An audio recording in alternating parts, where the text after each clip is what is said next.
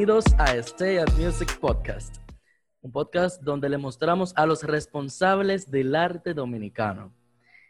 Hoy estoy, como siempre, con mi compañera Mariel Lugo. ¿Cómo estás, Mariel?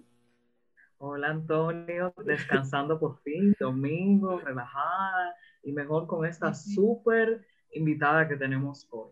¿Verdad que sí? No, yo estoy, yo estoy malo. En verdad, yo no sabía. Vamos a hacer una mini presentación de ella, pero en verdad yo no sabía qué coge porque si tuviera el currículum de ella, Mariel, son como 10 páginas o, o, 25. Fue muy difícil para mí. Pero vamos a hacerle, vamos a darle aquí el preview. Ella es directora de Estudio DINA de Educación Musical, fundadora de DINA at School, es tallerista internacional de educación musical, de Kinder Music y de los talleres ORF en México, Brasil, Puerto Rico y, claro, ¿verdad? Aquí, docente de cátedra de música en UNIBE, docente de maestría de educación musical en la OIM y es manager, entrenadora y maestra de Kinder Music en Latinoamérica. Ah, bueno, es mi jefa y mi compañera de café también. Con ustedes. mamá de Milton y Giselle. Ah, y es madre también. El mayor oficio. Sí. Bienvenida, Farida Dinab. Peña Dinab. Sí, Farida Peña Dinab. No te preocupes. Eso siempre pasa porque me, eh, o sea, como mami Farida Dinab, sí. tú sabes, la música. Siempre pasa eso. Gracias, Antonio. Gracias, Mariel, por esta entrevista que habíamos tenido que posponerla varias veces. Así que por fin se dio. Por fin. Laura nos dejó hacer este, esta entrevista, por fin. Sí, sí, entre la luz la tormenta. Oh. Pero, pero nada, gracias. Yo estoy feliz de estar aquí con ustedes. Me han encantado las otras entrevistas que he visto, así que vamos a ver si cómo nos va hoy. Ay, gracias por vernos. Sí, sí, claro, yo soy fan. Nada, te invitamos aquí para conocer un poquito más sobre tu persona, sobre Diná, sobre también Kinder Music. Pero nos gustaría, mucha gente no conoce bien el término, no ha escuchado sobre él, y nos gustaría que tú nos especificaras qué es Kinder Music. Ok, Kinder Music es un sistema de educación musical que inició en Alemania hace 38 años y luego se fue a Estados Unidos, a donde se ha extendido por más de 78 países. Ah, nosotros tenemos más de 2 millones de familias. Y, y, la idea de Kinder Music es llegar a la mayor cantidad de niños posible para llevar ese poder de la música en todo lo que es el desarrollo del niño. Entonces, Kinder Music tiene la parte para escuelas, escuelas de música, y la parte para colegios, que es un programa que tienen hace aproximadamente 10 años, eh, tanto de aprender inglés a través de la música como de la clase de música per se. Y es una de las cosas como que más maravillosas, o sea, ellos hicieron un programa completo para que las maestras pudieran seguirlo. Y eso permite porque tú sabes que como maestro de música nosotros tenemos un grupo de niños reducido, pero los colegios tienen a todos los niños. Entonces, no es que los, los, dos programas no es que son exactamente iguales, porque por ejemplo un programa para una escuela de música va llevando al niño también un poco a la lectoescritura musical y luego escoger un instrumento, pero eh, es fantástico porque todos los niños reciben una educación musical de calidad, que es el todo la mayoría de los colegios tienen clase de música, pero ¿cuál es la calidad de esa clase? Entonces, pues, eso es lo que garantiza el programa. Pero, y entonces, ¿por qué Kinder Music? O sea, ¿por qué los colegios ponen Kinder Music? ¿Qué lo que, ¿Cuáles son los beneficios de esto? Bueno, principalmente lo que te decía del programa. Tienen un programa, tú sabes que las clases de música en los colegios van a depender mucho de si el profesor de música es bueno si el profesor de música es capacitado. ¿Qué pasa con esto de la educación musical? La mayoría, no todos, porque hay algunos que ya, por ejemplo, con la carrera de la UAS y eso, eh, son educadores musicales, pero la mayoría de los educadores musicales son músicos que se enganchan a dar clases. Entonces, eh, si, él, si él es muy bueno, muy intuitivo, lee, prepara su clase, el programa de música del colegio va a ser maravilloso. Pero si no, Entonces, por ejemplo, profesores que van con la guitarra y se sientan a, a, cantarle a los niños, eso no es educación musical. O sea, cantar y hacer actividades divertidas, eso no es. Entonces, pues el programa no va a ser tan bueno. Entonces, ¿qué pasa? Cuando tú tienes Kinder Music, esas clases vienen con toda la planificación, todos sus objetivos, la música, los videos, los audios, todo. Y ellos tienen una plataforma para los padres, para que los padres también tengan actividades. O sea, esa es la diferencia, que no importa el maestro que tú tengas, claro, cada uno le pone su sazoncito, pero sí porque hay maestros que son más eh, musicales, más, eh, sus movimientos son mejores y llegan más a los niños, pero aunque sea un maestro que sea tímido, si sigue el programa, porque también ese es uno de los inconvenientes, aunque tú hayas estudiado música, en este país hay muy pocas personas, creo que lo contamos con los dedos de una mano, que hayan estudiado currículum y planificación en educación musical. Entonces, es el, el todo, o sea, ver la, el año completo del niño, no solamente los objetivos que yo voy a tener clase por clase, a dónde voy a llegar. Claro. Entonces, esa es la ventaja para los colegios. Pero entonces, uh, ¿qué va a necesitar un niño para inscribirse en Kinder Music?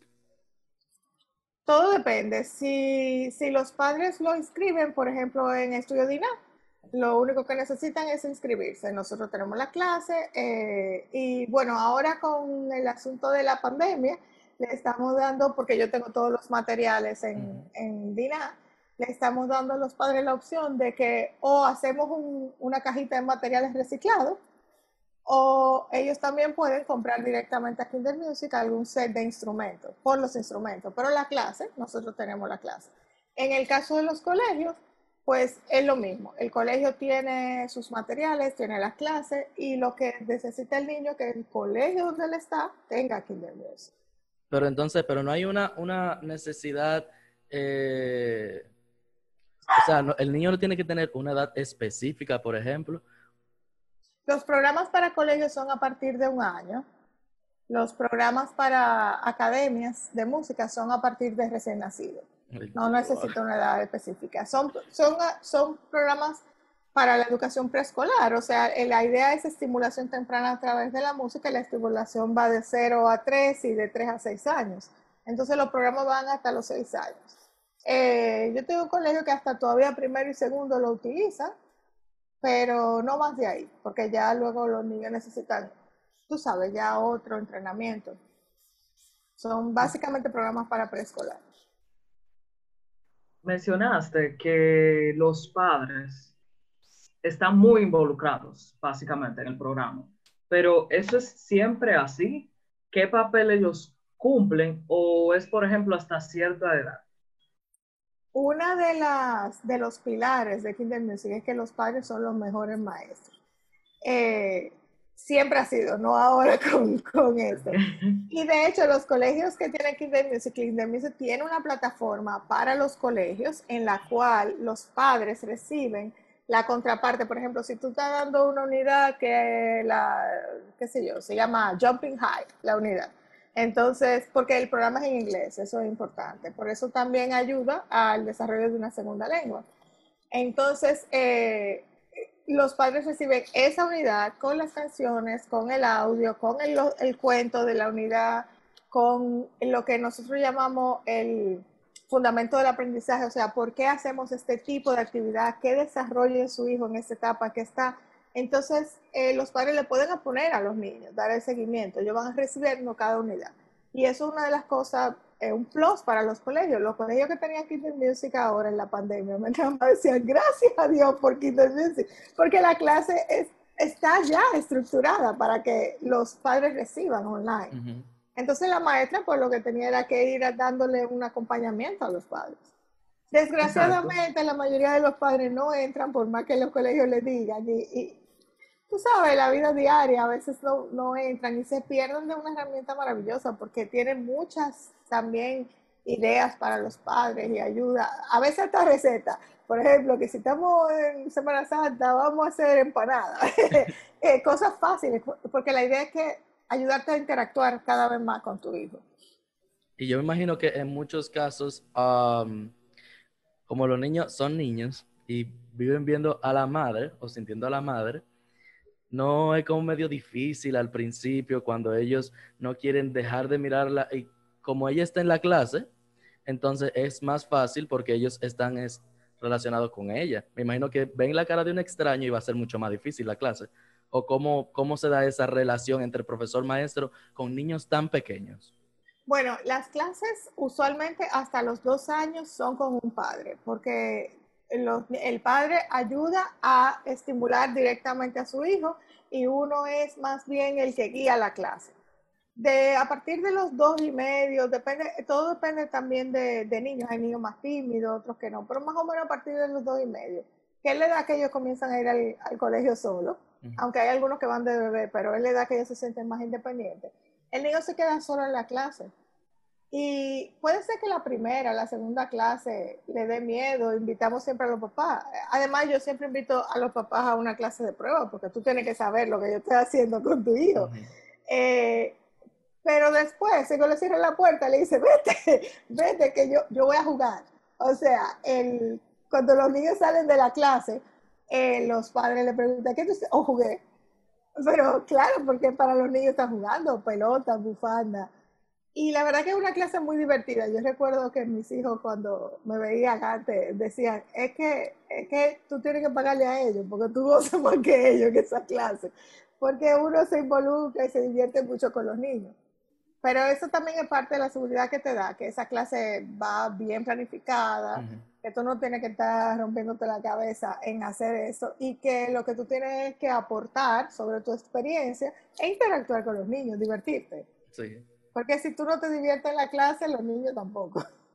A mí me, me gusta bastante el hecho de que involucre tanto a los padres en esa educación de los niños, porque no es solo una oportunidad de que el niño se eduque, sino una oportunidad para los padres aprender y ver qué método de aprendizaje es más conveniente para su hijo, cómo el niño se desenvuelve en la clase y demás. Además de que sabemos más o menos que la educación para los niños es más una cuestión de motivación externa, a diferencia de la de adultos, que es una motivación interna de la utilidad que ellos le ven a eso. El niño no sabe qué, eh, qué tan útil eso es para él y el beneficio que tiene. Y al ver el padre, eso es una motivación para el niño. Claro que sí. eso, sí, el padre sirve como un facilitador. el padre es un facilitador al final de todo. Entonces me parece súper bueno. Mira, nosotros siempre, por ejemplo, en DINA, que ya los niños están aprendiendo instrumentos, porque ¿qué pasa? En la clase de estimulación fluye. Eso no depende mucho de que tú estudies o no estudies, tú no tienes que estudiar. Depende más de la habilidad del profesor de presentar las, las actividades, tener las, eh, los objetivos bien planificados y conectar con el niño. Pero cuando el niño comienza a estudiar instrumentos, el niño tiene que practicar porque está la parte motriz, ¿no? Y es el dolor de cabeza de los alumnos. Nosotros siempre le decimos a los padres, si el niño ve que tú estás interesado en tu clase, para él va a ser muy importante. O sea, el padre siempre, los niños ansían complacer a papá y mamá. Eso, eso es una cosa para ellos sumamente importante. O sea, mami me puso en esta clase y mami me dice, tócame que tú aprendiste hoy en el violín, o mami entra y habla con el profesor y el profesor le dice que yo voy bien, wow, qué contento. O sea, es que los padres son muy importantes en todo lo relativo a la educación de los niños. No solamente, como te dije ahorita, ahora con, con lo de la pandemia, porque son, están supliendo en cierta manera el papel que haría la maestra. Es que siempre, si tu papá te sienta contigo a hacer las tareas del colegio, a ti te va a interesar. Si a tu papá le gusta la matemática, tú vas a tratar de que te guste la matemática porque tú te sientes identificado. Ay, yo puedo hacer eso como papá. Y eso hasta con la comida. En mi casa, mi papá dijo que él no comía molondrón, que eso era baboso y él no comía molondrón. Yo, tú me preguntas, yo no como molondrón, pero tú lo has probado. No. no, yo no sé si me va a gustar, ¿eh? pero mi papá siempre dijo que no y yo no comía molondrón. Mi mamá, eh, por ejemplo, cuando yo comencé a estudiar piano, eh, mi mamá inclusive había dejado el piano, pero yo vi que mi mamá se sentó, que se puso conmigo, que, o sea, que aparte de la motivación que yo tenía, porque me gustaba el instrumento, era algo como que yo podía compartir con mi mamá. Y, y ella se ponía más nerviosa que yo en los exámenes y en los concursos. Entonces, como que era e, eso, eso formó un vínculo. Y también, las veces que yo quise dejar la clase de piano, era, ay no. Y si ella hubiera cedido, yo no estuviera aquí. O sea, yo no hubiera podido desarrollar mi carrera porque hubiera dejado el piano como todos los niños cuando se me puso la piña agria porque llega un momento en el instrumento que tú tienes que fajarte a estudiar, o sea, el talento no es suficiente, que tú tienes que estudiar. Y entonces, a veces los papás toman la posición de, yo, yo no puedo obligarlo, eh, qué sé yo, pero hay que insistir. A mí también me pasó con, por ejemplo, con mi hijo mayor.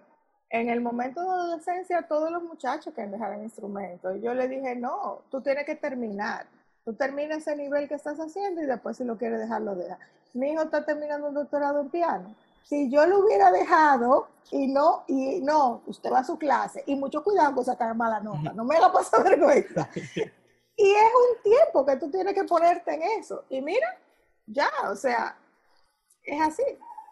El padre es fundamental en todo. Entonces, pero sí, es cierto.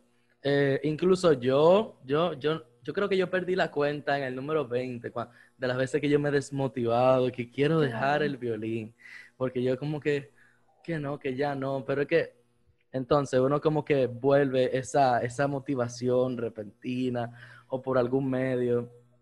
Y es que sí, al final uno tiene que, que insistirse, insistir con uno mismo y, y, escuchar a los demás que se están ayudando, porque también es bueno escuchar una, una, a una tercera persona alguien que te esté viendo desde ahí, porque tú realmente, es como cuando yo estoy creciendo, yo en verdad no veo que yo estoy creciendo, pero yo estoy creciendo, pero mi mamá o alguien que no me vea a menudo, sí está viendo, wow, tú sí estás grande, y eso es lo que realmente nosotros como que nos ponemos un poquito ciegos y no podemos ver, que nos desmotivamos, pero que realmente no estamos viendo todo lo que nosotros hemos avanzado, y a veces necesitamos a alguien que nos diga, loco, o sea, mírate, yo te grabé ese video hace mucho, mírate y escúchate ahora.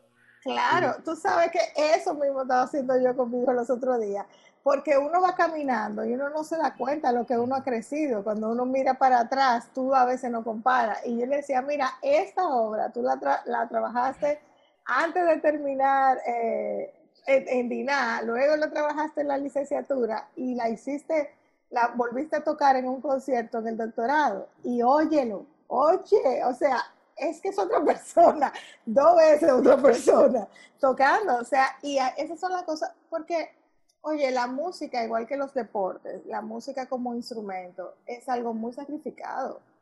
Mientras tus otros compañeros están saliendo eh, con muchachas y, en cane, o sea, tú estás fajado con tu violín, porque tú tienes que presentar, o sea, en el camino tú dejas muchas cosas, pero es como ser un, ser un performance, porque no necesariamente tiene que ser concertista, puede trabajar música de cámara, bueno, ser un performance. Es como ser un atleta de alto rendimiento. Mientras los otros están pachangueando, tú estás ahí dándole a tenis a la cancha desde las 5 de la mañana, porque esa es tu pasión, o nadando en una piscina con esa agua a veces fría. Y, y, y, y es, es tu pasión, pero a veces en el camino uno dice, oye, yo he perdido muchas cosas pero cuando llegan a la madurez, ustedes son muy jóvenes, cuando llegan a la madurez siempre vale la pena porque es tu pasión. Sí. Y eso es la música, yo siempre digo, la música encuentra la forma como el agua de meterse. Cuando tú dices, yo le voy a dejar, ella encuentra el huequito, porque el que trae ese gusanito por dentro no lo puede dejar. Sí. Entonces, Fredita, eh, se nos acabó el tiempo. tenemos un ratico aquí, sí. Lamentablemente. Entonces, eh, si algún padre o los mismos padres, cualquier persona, eh, o que quiera inscribir a su hijo, o que quiera inscribirse, el estudiar un instrumento, eh, etcétera, que aparte, en DINA uno puede estudiar, puede estudiar un instrumento, va a estudiar lectura, pero hay más materias. O sea, en DINA hay coro, en DINA hay apreciación musical, te enseñan historia, te enseñan armonía. No es, no es de que una cosita de que, ay, te dan lectura del instrumento, no. Entonces, ¿qué se puede hacer? que ¿Qué podemos hacer para inscribirnos? Bueno, nosotros estamos en todas las redes, Estudio Dina. Eh, igual el Kinder Music, Kinder Music Dina. pero a veces Kinder Music se le dificulta a la gente, como, como está en alemán, con K adelante y atrás. Pero Estudio Dina, ahí pueden ponernos un mensaje, por ejemplo en Instagram, y también doy los teléfonos. Sí, claro. Tenemos el 809, es el único teléfono que yo me sé porque lo marco de chiquita. es el de mi mamá. 809-689-6385. Eh, ese teléfono tiene WhatsApp. Eh, ahora mismo, eh, con la pandemia, la parte de la administración está funcionando de dos y media a cinco y media, porque como tenemos toque de queda, usualmente es hasta las 7. Nosotros vamos a seguir dando clases online, pero tenemos también para los padres que quieren clase personalizada de instrumentos, porque como nuestras aulas son grandes, ventiladas, y para tú tocar violín, piano, violonchelo, tú no tienes que estar cerca. Las clases de canto y de, y de viento sí se van todas online porque hay que quitarse la mascarilla, claro está. Pero eh, lo que tienen es que si quieren una clase personalizada, pues, eh, o sea, presencial o semipresencial, por lo menos ir un par de veces al mes, eh, nada, se comunican con Giselle, mi hija, que es la administradora en ese teléfono, y ella, ella le va dando los horarios. Como le dije, ahora con el toque de queda está un poco más limitado. Tenemos clases los sábados también. ¿Qué más? que ya. Bueno, muchísimas gracias por estar con nosotros. Gracias por aceptar nuestra invitación. No le diga a nadie que yo le puse una pistola. Eh... Dios mío, Antonio. Él es terrible. Pero lo queremos, lo queremos. Y nada, esperemos compartir tal vez un poco más de cerca eh, en otra ocasión aquí en Stay at Music. Ah, cuando ustedes quieran. Como dijo Antonio al principio, que le dijo a María, si tú dejas la Farida, no lo vamos. Así que cuando ustedes quieran, a la orden siempre. Gracias. Bueno, Mariel, esto fue todo. ¿Alguna palabrita? No tengo mucho que decir, más que fue un placer tenerte aquí, Farida. Disfrutamos mucho conversar contigo. Eres una persona muy interesante, aparte de, de toda la formación y experiencia que tienes y una persona muy admirable. Espero personalmente tener la ocasión de conocerte, ya que Antonio ha compartido muchísimo contigo, ustedes tienen muchísima confianza. Sin embargo, espero un día tener el placer de conocerte. Ay, gracias, un, placer para mí, un placer para mí. Desde que podamos tener la academia abierta, tú vas un día y te ponemos a tocar piano ahí. Ay, Dios mío, ya me están comprometiendo. Claro, claro.